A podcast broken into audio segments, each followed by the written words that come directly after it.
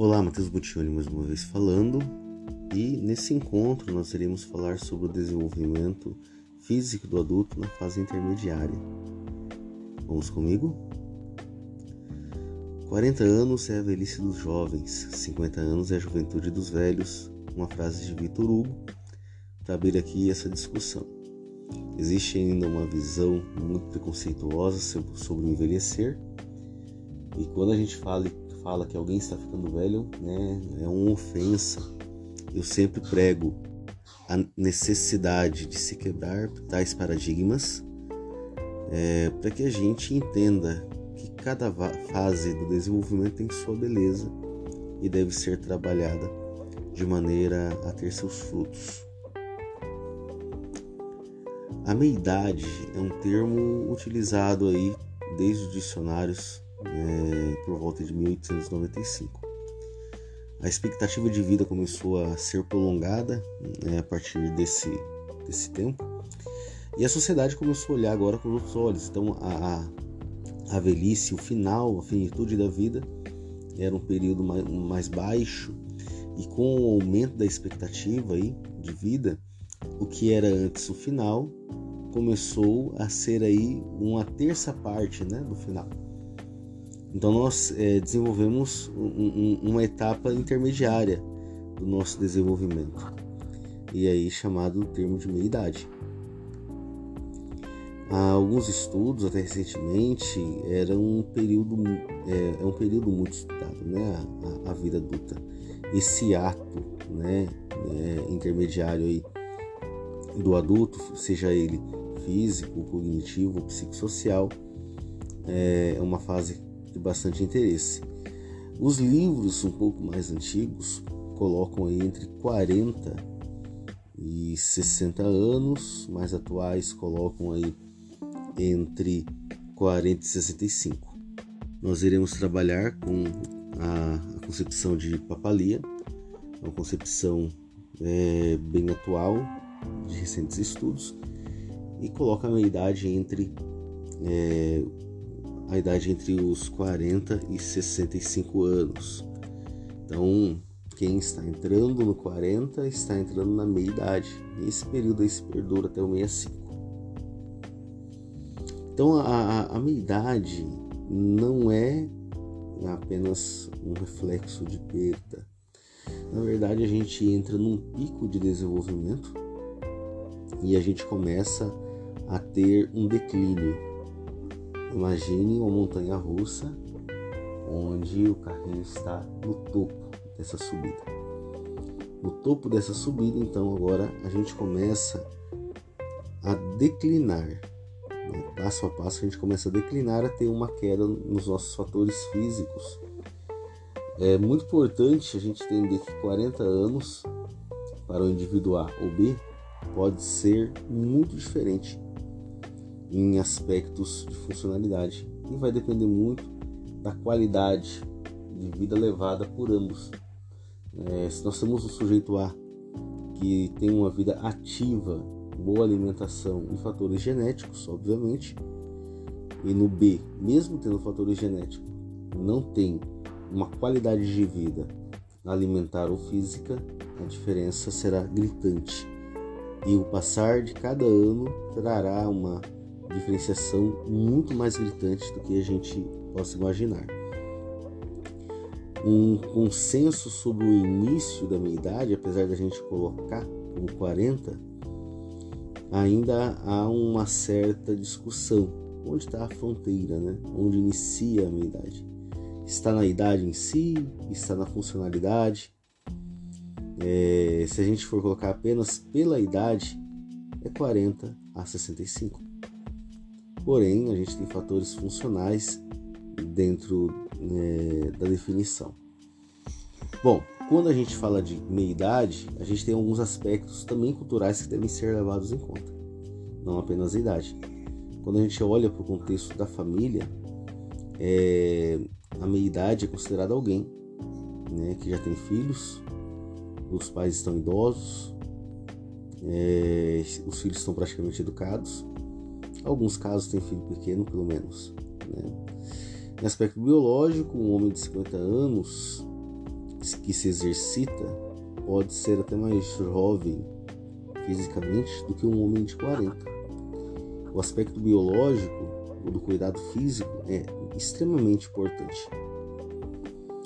Algumas mudanças nós teremos então no processo de envelhecimento. O envelhecer, né, ele pode, ele é inevitável, mas não precisa ser com o mesmo impacto e velocidade. Na meia idade, nós teremos aí na família ou de parentes próximos, inevitavelmente mortes.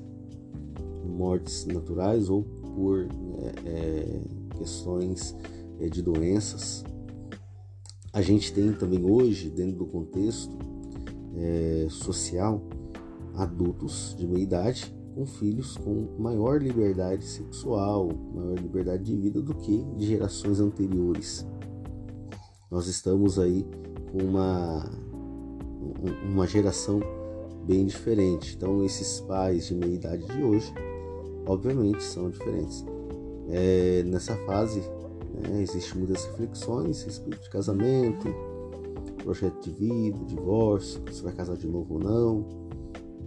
E geralmente nessa idade, quem tem o pai presente com, com o aumento da expectativa da idade, né? Esse, esse adulto jovem, intermediário, aliás, é, terá né, os seus pais vivos, mas geralmente debilitados ou fragilidade, fragilizados, é, porque já estão numa idade mais avançada. É, o, o, adulto hoje, é, fisicamente ativo, está inserido numa geração mais jovem, mas com uma geração de jovem avançada. Essa, essa geração é, de adulto intermediário é conhecido nos livros como a geração sanduíche. E por que geração sanduíche? Porque tem pais ou até avós vivos, seja com saúde mais ou menos debilitada, e com filhos, às vezes bem próximos aí à adultez ou adolescência, que já estão com expectativas e vivências. Nosso envelhecimento biológico é inevitável. A gente tem fatores biológicos, comportamentais mas o ponto principal é o estilo de vida. O quanto você é ativo, como você dorme, como você descansa. O seu tônus muscular perderá força. A partir de que marco?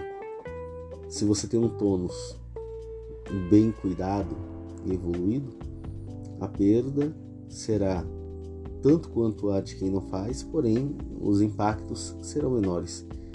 Porque aquele que tem um tônus muito baixo com a perda normal do passar dos anos, visivelmente é, será visto. Então, fisicamente, isso a gente tem uma questão sensório-motora aí, ou psicomotora, é, uma dificuldade de visão. Dentro dessas dificuldades, nós destacamos a visão de perto, de longe, a sensibilidade à luz aumenta porque a íris não fecha e abre né, com a mesma velocidade. É, alguns problemas auditivos também irão aparecer. Muito interessante também, tem, temos que citar que o tato né, é, vai diminuindo também com o passar dos anos, principalmente aí com 45, sensibilidade à dor com 50, olfato, degustação e gustação também vamos perdendo, assim como também destreza manual. Esses fatores tá, é, né, é um pouquinho mais difícil a gente fazer uma promoção ou uma prevenção. A gente então nós vamos ter transformações visuais, né? então não é só a funcionalidade física, a perceptiva, a psicomotora, mas nossa pele vai ficar um pouquinho mais flácida, nosso cabelo mais fino, grisalho, nosso peito, nosso peso vai aumentar ainda mais, com a dificuldade, né, com a necessidade energética é diminuir. Então, se a gente faz um consumo energético do, do, da mesma forma que nós fazíamos há 20 anos atrás, com certeza nós teremos um ganho. Nossa massa óssea também começa a ter uma queda, vai ficando mais poroso, nossa articulação fica mais rígida, o coração bombeia e de forma muito mais lenta. Não muito mais lenta, né? mas mais lenta é, nós não respiramos a mesma quantidade ou mesma litragem de oxigênio nos pulmões e a nossa temperatura também enfraquece. As mudanças físicas são é, bem claras né, no desenvolvimento físico do adulto. Nossa capacidade de reprodução cai, mulher menopausa, né, com seus surtos de calor, ciclo menstrual, o homem aí com a disfunção erétil, satisfação sexual também vai caindo. As mudanças são bem é, é, claras no desenvolvimento físico. O nosso olhar deve estar, né? O meu cliente que chega na clínica ou essa pessoa que a gente acompanha é, processo de trabalho ou numa avaliação psicológica, o nosso olhar deve ser sobre ele. Essa geração sanduíche, como ela se comporta como se comportará, nós veremos em outros encontros. Te aguardo.